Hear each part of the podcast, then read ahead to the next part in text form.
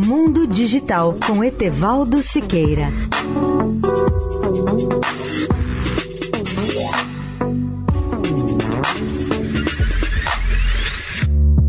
Olá, amigos da Eldorado.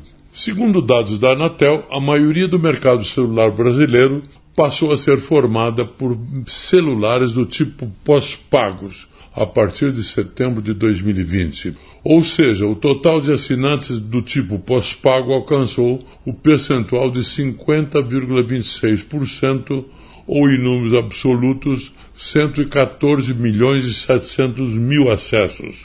Isso representa, acima de tudo, a consolidação do uso da telefonia móvel no país.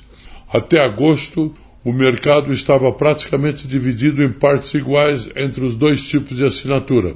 O fato novo é que a base brasileira de celulares tem crescido mais pelo avanço do pós-pago, que hoje alcança 228 milhões e 300 mil acessos.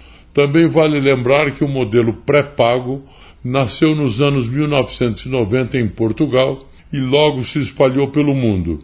Sua principal vantagem para o usuário tem sido permitir o controle e o planejamento dos gastos.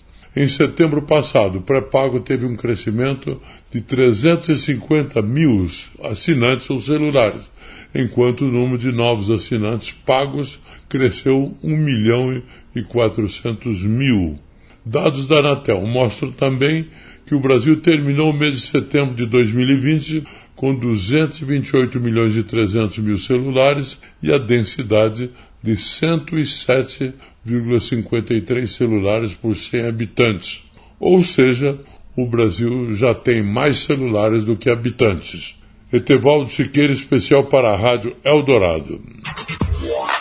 Mundo Digital com Etevaldo Siqueira.